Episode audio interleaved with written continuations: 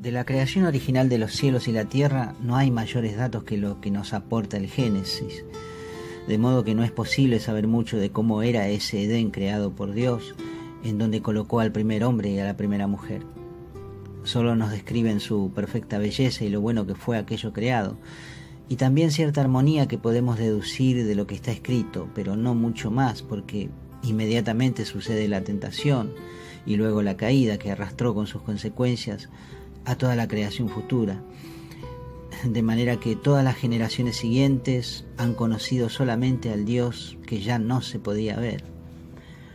El pecado ya arraigado en la naturaleza humana había roto ese enlace íntimo que poseían el primer hombre y la primera mujer con Dios, que hablaban con él cara a cara. Debido a esto Dios se ve obligado a tratar al hombre de otra manera. Castiga su desobediencia, castiga y sentencia a la serpiente, clara figura de Satanás, y ya promete un Salvador, un germen que nacerá de esta misma simiente pecaminosa y que restablecerá el orden original. Pero para que esto llegue aún no era tiempo. Es más, debió pasar muchísimo tiempo para que esto se lleve a cumplimiento. No se podía llevar adelante este plan sin la participación del ser humano. Pero el hombre debe estar involucrado libremente, no se le puede obligar. Por eso Dios hace una alianza con uno de ellos, Abraham, el cual acepta el trato y allí da inicio, podríamos decir, a la historia de la salvación. Pero aún pasará mucho tiempo. La humanidad no estaba lista. La raíz del mal que viene en cada hombre debido al primer pecado, ese pecado original, lleva a la descendencia de Adán a la maldad y a la violencia. El ser humano se corrompe a niveles extraordinarios. Satanás le gobierna. El hombre descubre cierta belleza en el mal. La sexualidad tan primorosamente otorgada por Dios y dada al hombre y a la mujer para su goce y su procreación se tuerce en actos aberrantes, inimaginables. ¿Y qué decir de la violencia? Las cosas que son capaces de hacer los hombres son muchas veces imposibles de calificar con palabras. Ese don tan precioso de la libertad que Dios da a la humanidad se aprovecha para hacer cada uno lo que le place, sin mirar el daño o las consecuencias que pueden acarrear a otros. El derramamiento de sangre se ha vuelto casi como un culto al príncipe de este mundo caído a ese adversario de Dios y los hombres que solo busca arrasar con la belleza de todo lo creado por Dios.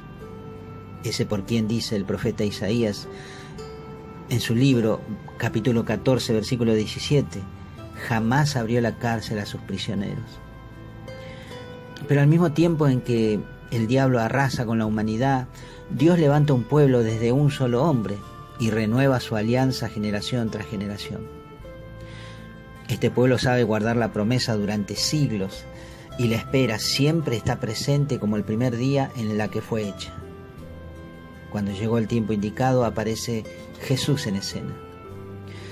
Los evangelios nos narran poco de la vida íntima de Jesús en su casa de Nazaret y nos narra mucho de su vida pública, sus enseñanzas, sus milagros y curaciones, y deja entrever en ocasiones esa contienda con las fuerzas enemigas cuando se le manifiesta algún poseso, o enseña cómo es el accionar de este adversario al que califica como el padre de la mentira, o asesino de hombres, o amo de este mundo, etc.